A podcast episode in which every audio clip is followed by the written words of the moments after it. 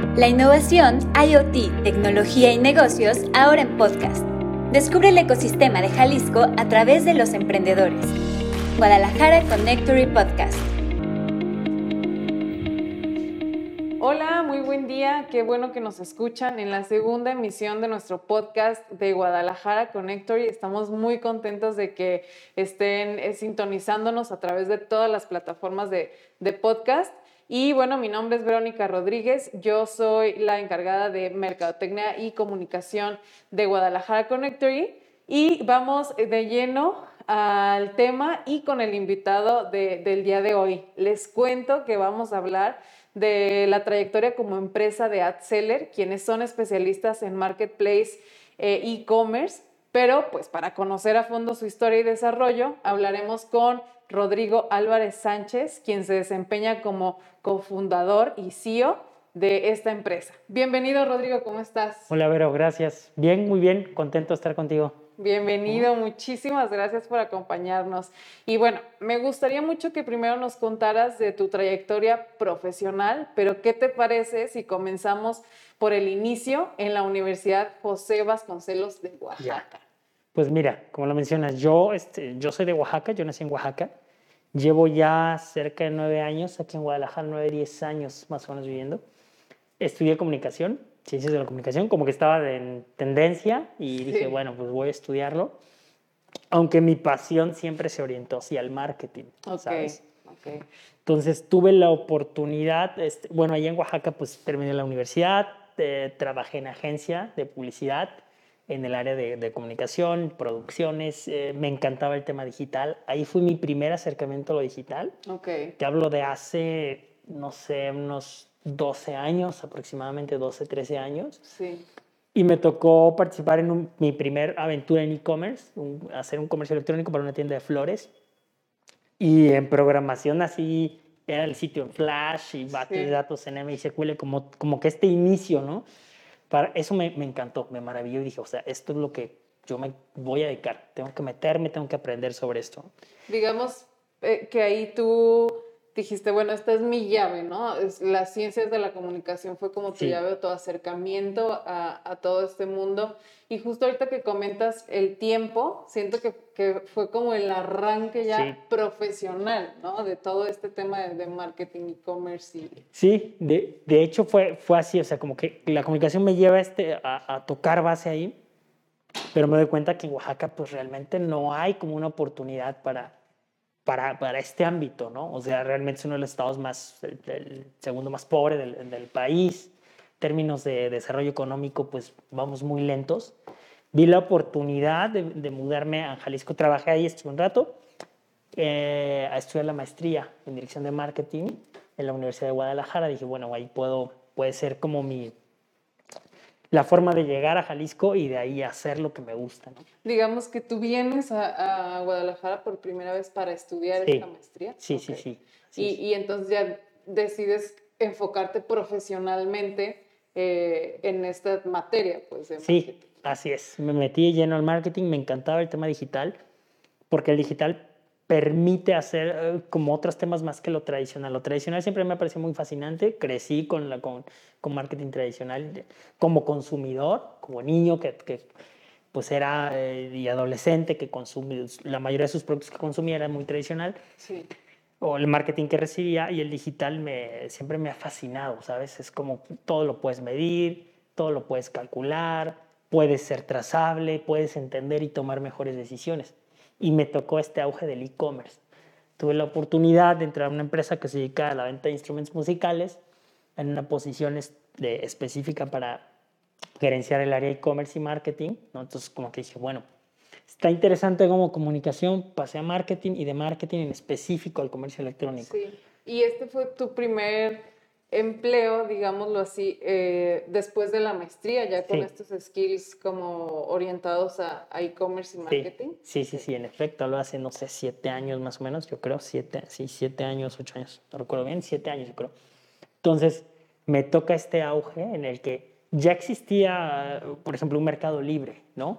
Que yo Mercado Libre lo conozco desde que llegó a México hace 20, unos 20 años aproximadamente como cliente. Entendía muy bien cómo era, se llamaban de remate, de hecho seguro todos se acordan, se llamaba de remate al inicio. Y, y, fue fascinante para mí entenderlo desde el otro lado, entender esa maquinaria. Me toca cuando se hace una transición o participar a vender en Mercado Libre desde esta casa de instrumentos musicales con sitio propio, introducirlos a, a Mercado Libre, era la llegada de Amazon a México. De hecho, la categoría de instrumentos no estaba habilitada en México, apenas tenían unas cuantas categorías. Y me toca ese proceso de ir entendiendo esas herramientas con un equipo para echar a andar el proyecto. Y pues de ahí fue que fue creciendo, creciendo, creciendo este amor por, por las ventas en línea, ¿no? Sí. Y entonces, bueno, ahí entras al mundo de, del e-commerce, ya como comentabas, ¿no? En esta parte de los instrumentos. Y luego tienes otra experiencia, ¿no? Sí. Eh, en Club, me parece que fue. y ahí, ¿cómo, o sea, cómo, cómo eh, evoluciona tu, tu, perfil? Y ahí ya que descubres en temas de marketing e e-commerce. Ahí, ahí lo interesante es que pasé a estar en una empresa más pequeña, de, pequeña en, en, cuanto a cobertura, pequeña en facturación, pequeña, contra un Chloe, o sea, factura bastante bien la parte de instrumentos musicales, es un nicho, ahí hay, bueno, hay un mercado, de hecho, ahí muy interesante, y pasa a una compañía más robusta, ¿no? Con más de 60 tiendas físicas, que está en, en la cadena más grande de, departamental Liverpool, en todo Liverpool. Sí todo el palacio, N cantidad de puntos de venta y, y asumo la responsabilidad de desarrollar el canal digital. ¿no? Entonces era un peso muy grande. Tuve apoyo de muchísima gente, mucha gente que, que, que me apoyó, eh, director financiero, el de tecnologías de la información, un equipo que estuvo a mi lado y logramos hacer algo muy grande y desarrollar un canal muy interesante para la empresa. ¿no? Nos tocó lanzar el sitio en, cierta plataforma, abrir los marketplaces o abrir los canales. Y el reto más grande fue como cambiar ese mindset en la compañía, ¿no? Porque al final a veces no lo vemos, pero un, un sitio o el e-commerce de, de, una marca de este nivel refleja los aciertos, desaciertos de la empresa. Ejemplo, si, si traen un relajo en el catálogo, se ve en el sitio, ¿no? No están los títulos bien, las fotos no están correctas, entonces ese tipo de detalles siempre tienen que estar bien cuidados y entender que el e-commerce no solo es hago mi sitio y ya, ¿no? sino hay una operación gigante atrás, desde catalogación, cómo vas a apreciar, cómo vas a presentar tus ciclos de producción, experiencia al usuario, programas por postventa, etcétera. O sea, es, sí. me llevó como a ese otro nivel. Aunque sabes, o sea, aunque sean dos empresas también eh, de diferentes dimensiones, siento que eh, eh, o yo veo que como que el, el, reto es el mismo, pero más grandote. Por o sea, en vez de negociar o, o, platicar para facturar, es un ejemplo, este, un millón, hablas para facturar 10 millones, o sea, o 20 millones o 30 millones. Pero en, en, en muy adentro, en las entrañas, funcionan muy similar, ¿sabes? Es, es curioso, pues aplica para grandes y pequeñas empresas, solamente escalan las dimensiones.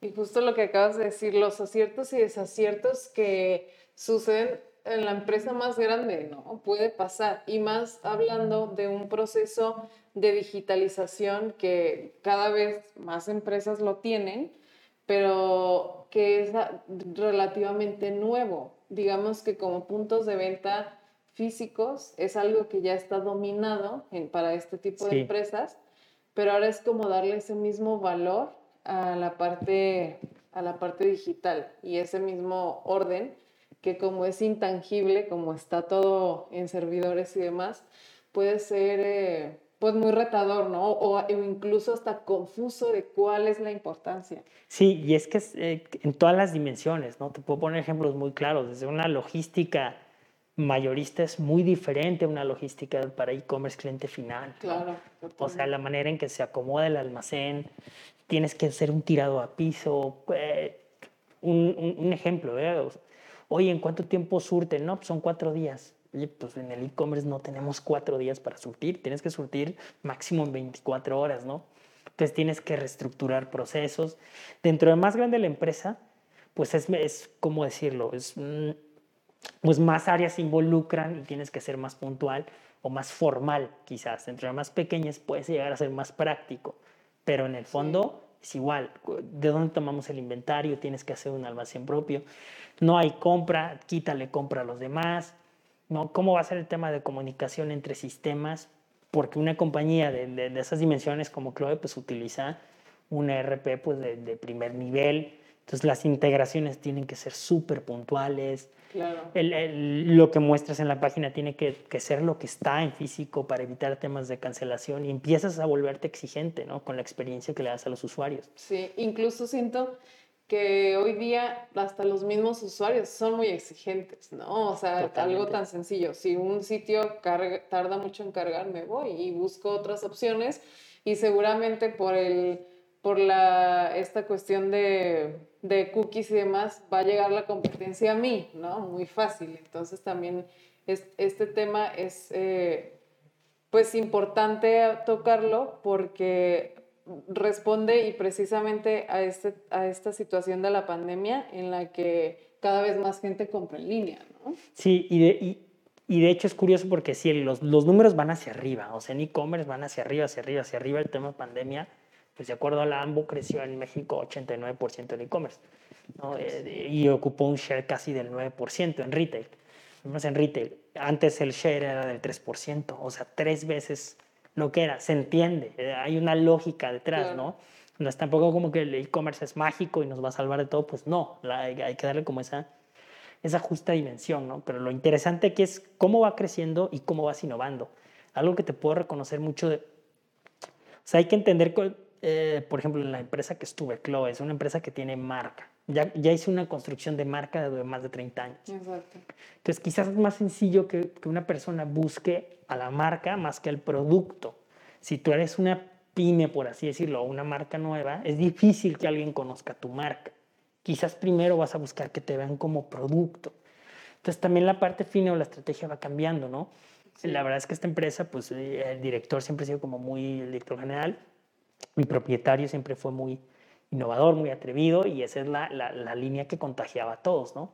Entonces implementábamos desde que pudieras comprar en tienda física, te entregábamos en tienda física, tratábamos de hacer algo más omnicanal, o sea, como cosas muy puntuales que son retos técnicos brutales. ¿eh? El que pagues, el, que puedas pagar en la tienda, en la terminal de la tienda y se te acredite en la parte en línea y conéctalo, es un retote donde hubo un gerente de TI este, que, que, se metió de lleno, entendió la dinámica y lo logró, ¿no? Sí, y qué importante abrirse a estas, a estas opciones, sí. que, que, que a final de cuentas es que es muy, muy, muy curioso cómo algo que em, técnicamente es muy complejo y retador, para el usuario final lo más sencillo, ¿no? Está esta, esta dualidad pues en la que buscar esas alternativas, al final de cuentas, te va a traer más ventas. Sí, claro. Y es un ciclo, o sea, al final en, una pyme quizás hay un reto más grande que se llama inversión, ¿no? Contra una empresa muy grande que puede costear o hay otros canales que te pueden costear inversiones y experimentación y pruebas, ¿no? Como pyme tienes un reto más grande, puedes hacer experimentos muy chiquitos, pero alta incertidumbre, así operamos las, las startups con mucha incertidumbre y con fondos finitos, ¿no? Entonces tienes que ser muy concreto, muy claro, muy astuto, muy inteligente y escalar lo que vas a hacer. De este lado, en un corporativo grande, se puede. Hay, hay suficientes fondos para costear un proyecto de estas dimensiones sin problema, ¿no? Sin, sin, sin, dudar, ¿no? Nada más que creer en la idea y probarla. Exacto. Y bueno, ya que conocemos un poco más de, este contexto en tu experiencia profesional y pues todo, todo este mundo del e-commerce que definitivamente no acabaríamos en una sesión de podcast, mm, ¿qué te parece si platicamos ahora de AdSeller? ¿Cómo nace AdSeller? ¿Para qué? ¿A quién está dirigido y qué, qué funciones cubre? Mira, lo tenemos como muy claro, ¿no? Nosotros en AdSeller ayudamos a otras empresas, ya sean chicas, medianas o o, grandes inclusive, a vender en línea, a vender de forma correcta, de forma rentable, a que la curva de aprendizaje para vender, para vender en línea, sea, ¿cómo decirlo?, más vertical, más corta, más breve, no tengan pérdidas por aprender a entrar a, este mundo digital. Nosotros somos como ese conducto que hace que aprendan más rápido y que lo hagan de forma correcta. ¿Cómo es que nace? Yo ya en, en 2020, eh, primer mes de 2020, o finales del, 19, poco antes de la pandemia, ya eh, tomé la decisión de dejar la compañía.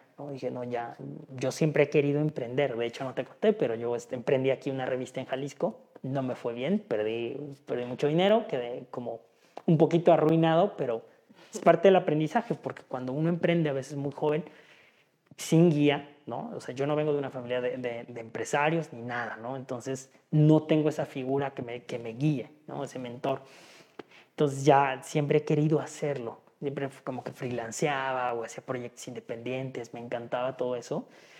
Y, y llegó el punto en el que reflexioné y muchas personas me decían, oye, ¿por qué no haces algo? ¿Por qué no ayudas? Me, me buscaban, oye, tengo esta duda, ¿me puedes asesorar? ¿Me asesoras? ¿Me asesoras?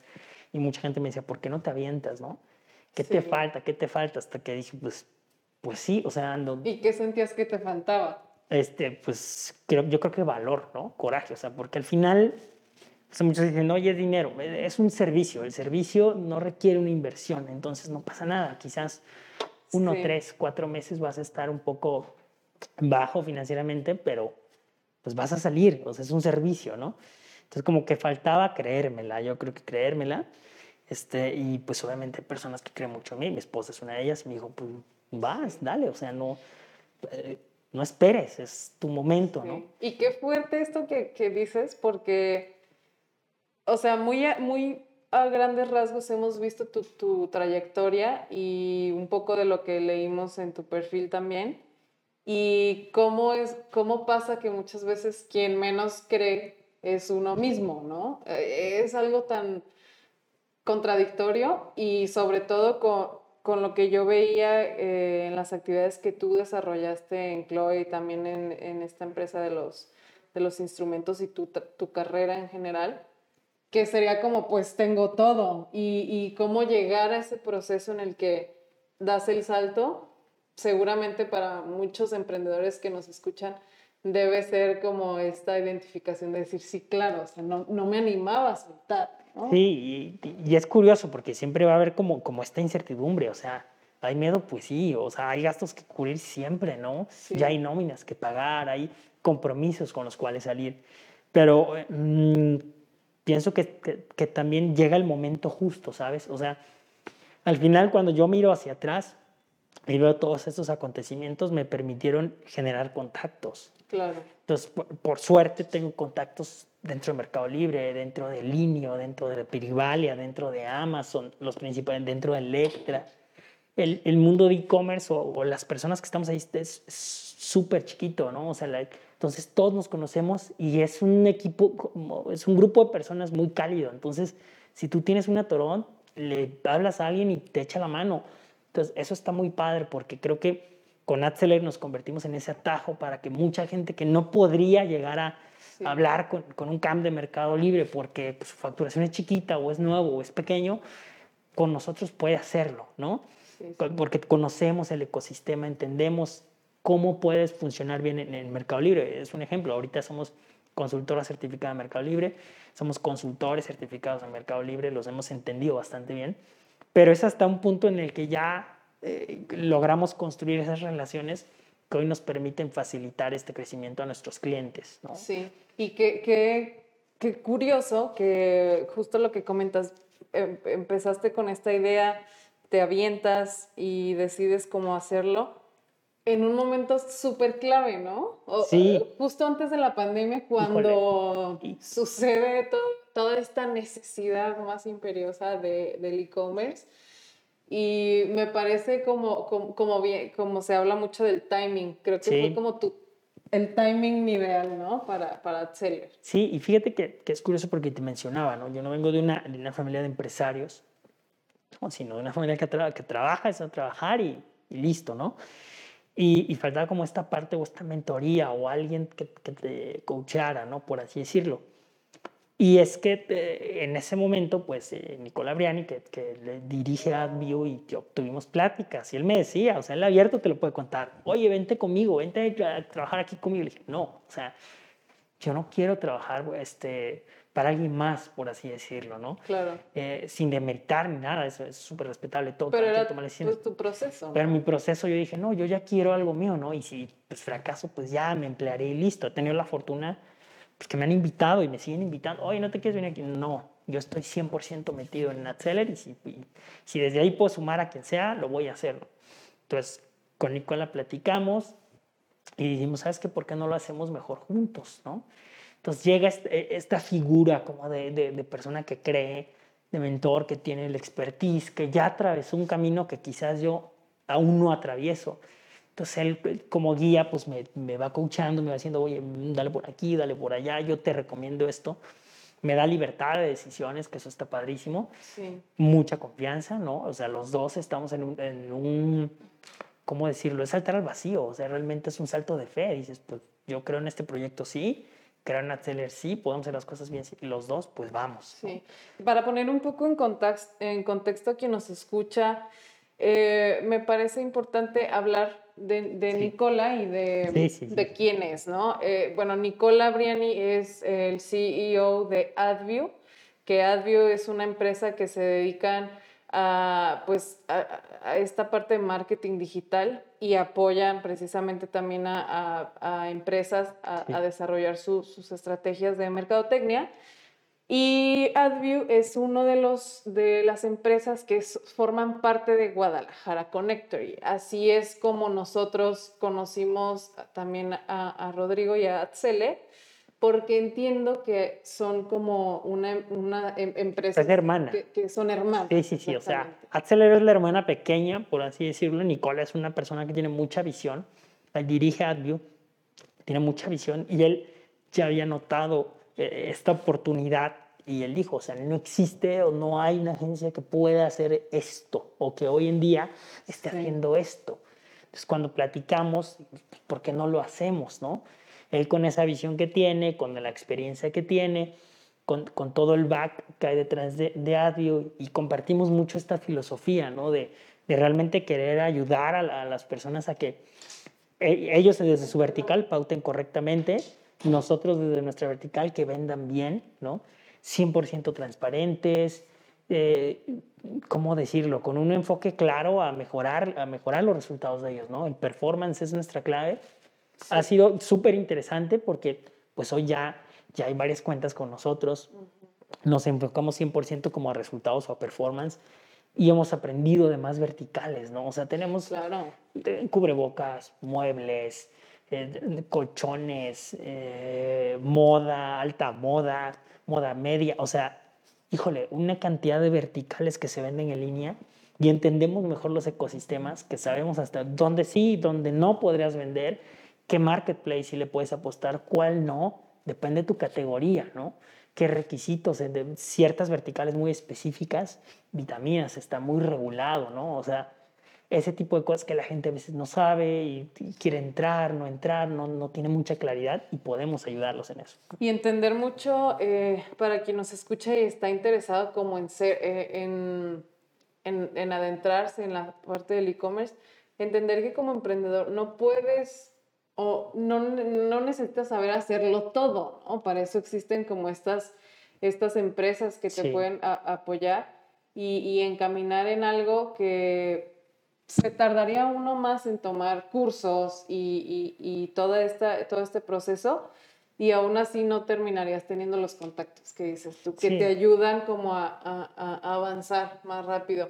Y me, me da curiosidad preguntarte, ¿cómo, ¿cómo, ha sido el recibimiento para estos clientes que ya existían en AdView de este nuevo servicio? ¿Cómo, cómo, cómo lo han visto? ¿Cómo lo toman? Fíjate que bastante positivo porque también AdView pues... Eh, mm, ya tiene, o sea, tiene una lista de clientes bastante amplia, más de 200 clientes, ¿no? Se les presentan estos servicios y varios se vienen con nosotros, pero también Acceler trae los suyos independientemente de, de AdView, por así decirlo, y lo toman bastante bien. O sea, ¿cómo, cómo decirlo? No solo son emprendedores, son empresas ya, híjole, constituidas, llevan años aquí en, en Jalisco, o sea, muchos años, ¿no? De 17 años, 20 años, 25 años, 35 años, que necesitaban ese back para poder entrar, ¿no? Que han luchado mucho con eso. Y, y, ahí es donde tú mencionas algo muy claro, ¿no? No tienes que ser, ¿cómo decirlo? Tú el que sepa todo, ¿sabes? Es como cualquier otro servicio, ¿no? O sea, eh, piénsalo en tu casa, o sea, no tienes que saber tu fontanería para arreglar eso y no te va a quitar nada contratar a alguien para que te lo haga y tú te dediques a, a lo tuyo, ¿no? Exacto. O sea, zapatero a su zapato. Nosotros nos orientamos a Marketplace y a e-commerce, nos gusta estar ahí nos tocó este auge. O sea, no fue pensar. Si alguien me hubiera dicho, oye, Rodrigo, ¿pensaste que iba a pasar esto? Sí. Nunca. O sea, era incertidumbre total. Yo sabía que estaba, y Nicole y yo sabíamos que existe esta oportunidad. Creímos en ello. Cae el COVID y pues para nosotros, o sea, no quiero sonar egoísta, pero fue como favorable, pues, ¿no? Es, o sea, es Claro. una crisis, es lamentable todo lo que está sucediendo.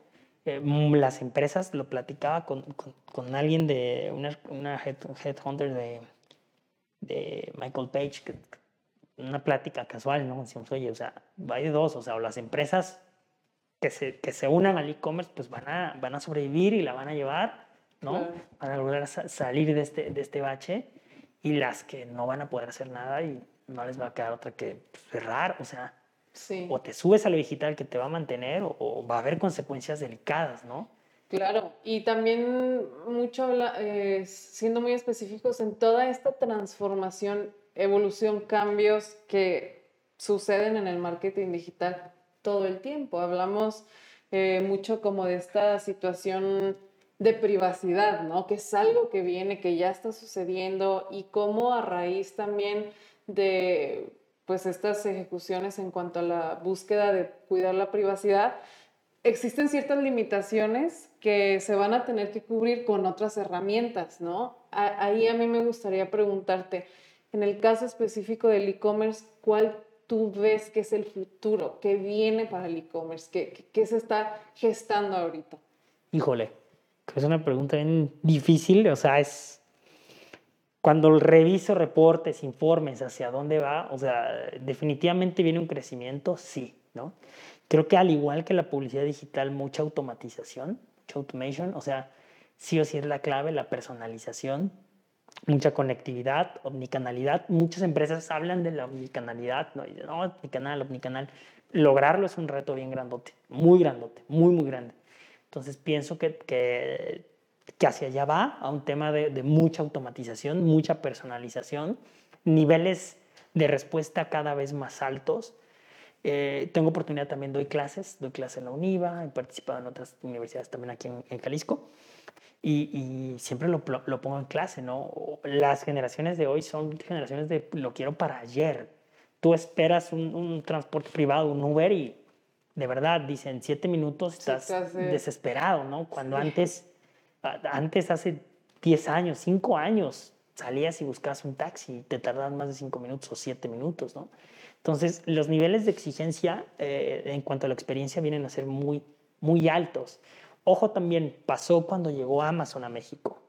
Amazon es, llegó a poner la vara tan alta que Mercado Libre tuvo que ponerse al mismo nivel, Sí. ¿no?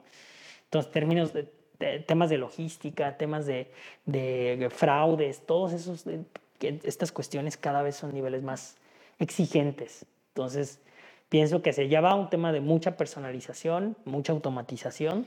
Me llama la atención lo, lo que comentas de la personalización y automatización. ¿Cómo logras eh, automatizar personalizado? O sea, creo que eso es un gran reto, ¿no? Porque eh, mucho pasa, pasa que eh, con los chatbots, por ejemplo, ¿no? Que después es como, no, no logran resolver lo que yo busco. Entonces, ¿cómo, cómo se puede lograr esto, no? Es que aquí eh, creo que es mucho desarrollo tecnológico, o sea, hay plataformas muy, muy robustas, muy interesantes como Vitex que te permiten hacer cosas súper, súper, súper súper padres, ¿no? Pero mucho es de la data que vas dejando. O sea, mientras tú obligues más al usuario a que sí se registre y entre logueado, la trazabilidad es increíble. O sea, los algoritmos y lo que se puede hacer digitalmente rebasa lo que un humano podría hacer manualmente o una estrategia de target o de, ah, ¿sabes qué? Te voy a poner un ejemplo, ¿no? Automatizar un correo electrónico para que cuando tú dejaste algo en tu carrito a los 40 minutos te llegue y si no lo abriste, mándalo a las 24 y si no a las 48 y si no a las 72 y si no a los 21 días, pon incentivos, si rebasa este ticket, haz esto. Esas cuestiones lógicas tú las puedes plantear, pero el algoritmo aprende y puedes medirlo. Entonces va a un nivel brutal que cuando Vero entre a la página, es un ejemplo, ¿no? No sé en dónde compres ropa, pero vamos a poner un ejemplo, Grupo Sara, el grupo Inditex, están brutales ellos en e-commerce, Sí. brutales. Tú vas a entrar a la página y la página va a mostrar productos que vienen quizás en tu talla, en tu estilo de ropa que tú ya dejaste un histórico que, comprabas, ¿no? O sea, que has comprado y ya saben qué tonos te gustan, qué cortes te gustan, de qué número calzas. Y seguramente vas a ver un layout específicamente para ti. Y cuando Rodrigo entre, va a haber un layout totalmente distinto al tuyo, pero estamos en la misma tienda. Nos gusta la misma marca. Es un ejemplo. Yo creo que hacia allá va y va a estar, o sea, va a estar buenísimo, ¿no? Va a estar buenísimo. El tema de marketplace va a seguir creciendo. O sea, al final el marketplace hace algo que no hace tu sitio. Si tu marca no es muy conocida, yo siempre digo, si tu marca todavía no la conocen muchos, oriéntate hacia el marketplace, porque el marketplace ya te lleva tráfico que tú no tienes que pagar. Oye, las comisiones, sí, cuestan, pero aquí ya hay un tráfico que tiene más probabilidad de compra que Google, ¿no? Entonces, eh, eh, esos panoramas tienes que ver. Si eres una marca reconocida, sí, ten tu sitio, pero también vende marketplace, porque abre los canales, ¿no? Entonces, eh, hay que quitarnos estigmas de, canales. Inclusive me da risa que a veces decían, oye, vendes en Mercado Libre, ahí venden puras cosas, este, te hacen fraude, puras cosas piratas. Y eso no es cierto, o sea, es una mentira, ¿no? Decían, no, creo que no. O sea, a mí me tocaba vender guitarras ahí de tickets, 80 mil pesos, ¿no? Alguien que te compre en Mercado Libre y 100% seguro, ¿sabes? Sí. Igual en Amazon, o sea, funciona igual, ¿no? Tal vez es también como esta parte de, eh, como la confianza del usuario que va en, incremento definitivamente de comprar en línea sin miedo, ¿no? Sin miedo a, a, cosas que, pues a malas famas, o a lo mejor en algún momento sí hubo algún caso de algún malentendido, fraude y etcétera, pero es como en todos los negocios se va puliendo, ¿no? Se va perfeccionando justo lo que tú acabas de decir. Llega Amazon y todo mundo tiene que estar a ese nivel. Y a, mí me ha pasado, o sea, hay cosas que he encontrado en Mercado Libre que en Amazon no. O sea, ya estamos a ese nivel. O que en Mercado Libre están en mejor precio.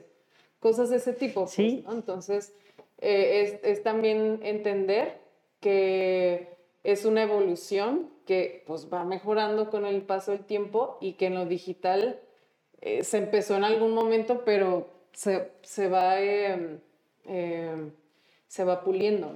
Y, sí, y de hecho, o sea, tú vas a ver muchos cambios. Yo veo que se va hacia la automatización, personalización.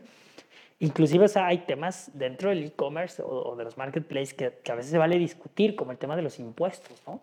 O sea, esta reforma, reforma del paquete fiscal que, que, se dio a conocer en 2020, a mitad, ajá, como en junio, junio, julio de 2020, fue la primera vez que dijeron, ya, sorry, pero vamos a cobrar impuestos todos los que vendan en Mercado Libre va a haber retención de, era un variable, tenías que calcular, era un tema, ¿eh? o sea, era un tema, cuánto vendiste al día, eso pagas muy duro. Obviamente con eso tumban una base fuerte de Mercado Libre que no paga impuestos, ¿no? empresas que, que, erradican este, el comercio informal, que ya se había pasado lo digital, es súper curioso, ¿no? La gente dice, no, es que ahora es más caro. No, o sea, yo sí que mi terminación, no es que vendas más caro, simplemente si es persona física hay una retención se entrega al SAT y te la puedes tú, o sea, ¿cómo decirlo? Acreditar. Entonces, cuando pagas tus impuestos al final, pues no perdiste, sino fue otra forma de entregarlos, ¿no? Pero bueno. También como profesionalizar. Sí, sí, sí, sí, claro. Y ahora en julio de, de, este, perdón, ahora en primero de enero de este año hicieron otra reforma donde ya fijaron porcentajes específicos, independientemente de cuánto vendas, ¿no? Pues para personas físicas.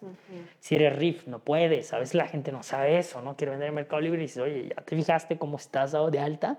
Que puedes tener pérdidas, ¿no? O quiero vender en, Amazon, es lo mismo. Simplemente es entender cómo esas reglas del juego y ver que sí se puede, que no se puede. Y dejar el tema de automatización a ellos. O sea, al final Amazon es impresionante cómo experimenta, te pone un día el botón de un color, el otro día de otro, y tú pruebas y prueba, error, prueba, error, prueba, error, y van haciendo una máquina brutal y una experiencia de compra increíble. Hoy nos ha enseñado que tú tienes que ver el rastreo de dónde va tu pedido. Todos los e-commerce lo tienen o deberían tenerlo. Si no lo tienes, vas tarde, ¿sabes? O ellos te, hoy te lo vas a entregar, si eh, sabes a qué hora va a llegar, el tiempo de respuesta es muy ágil, tienes un soporte donde te puedes quejar por cualquier cosa y lo puedes devolver, ¿no? Ese tipo de nivel de exigencia tenemos que estar listos como, como, como empresas, como compañías y entenderlo, ¿no? Sí. Está súper interesante y eh, yo tendría como, o me gustaría que nos platicaras si alguien nos está escuchando y dice, yo quiero volverme un experto en e-commerce, ¿por dónde tendría que empezar? ¿O qué tendría que estar haciendo? ¿A dónde se tendría que acercar? Tú dices como alguien que quiere vender en línea o alguien que quiere eh, ser un profesional dentro del e-commerce. Alguien que quiere ser un profesional. Dentro del Híjole, yo pienso que hay, hay de dos, práctica, práctica y práctica, ese es un, un camino, y estudiando, ¿no? O sea, el ISDI tiene, tiene sus, sus carreras está en Ciudad de México y tiene carreras de comercio electrónico muy, muy claras, cursos que te pueden enseñar. La AMBO también tiene diplomados que te pueden mostrar el panorama en general, pero mucho es práctica. Sí. Práctica, estar de lleno. En, te digo, en México hay mucha apertura, como que cuando estás en, este, en esta, no sé si pasa en otros puestos o no, pero al menos en e-commerce hay un club de, de e-leaders, se llama, donde están los managers de de e-commerce managers de muchas marcas, ¿no? De marcas como Nike, como Lacoste, como Under Armour, etcétera. Sí. Convives con ellos, platicas con ellos, intercambias ideas, conoces gente y, y pues esa práctica del día al día, más un- como esa línea de estudio, puedes aprender. Y también ah, hay algo muy claro, ¿eh? o sea, hay mucha información gratuita. O sea, Amazon tiene su este, Amazon University, creo que me le llaman Seller University, y puedes aprender ahí leyendo, investigando. O sea, yo creo que el conocimiento no debería ser limitante, ¿no? Lo que te, te puedo decir es, es, mm, ser muy observador y investigar, investigar, leer, leer, investigar. Eso te va a ayudar a, a que estés al día, ¿no? Que sepas qué sucede. Y la experiencia. O sea, nosotros Claro. nos, eh, hemos visto casos de clientes que es que tengo bloqueada la cuenta, ¿no? No saben ni por qué, te pones a trazar, rastrear, ah, fue por esto. Se desbloquea así, entramos nosotros, armamos plan de acción, etcétera, se manda y ya está tu cuenta recuperada, ¿no? Pero la experiencia es la que nos hace identificar qué pasó. Claro, ¿no? Porque él te va a decir, es que hice A, B y C, pero quizás en B cometió un detalle tan sencillo como que la tarjeta de crédito que utilizó es la misma que había usado para abrir una cuenta hace tres años.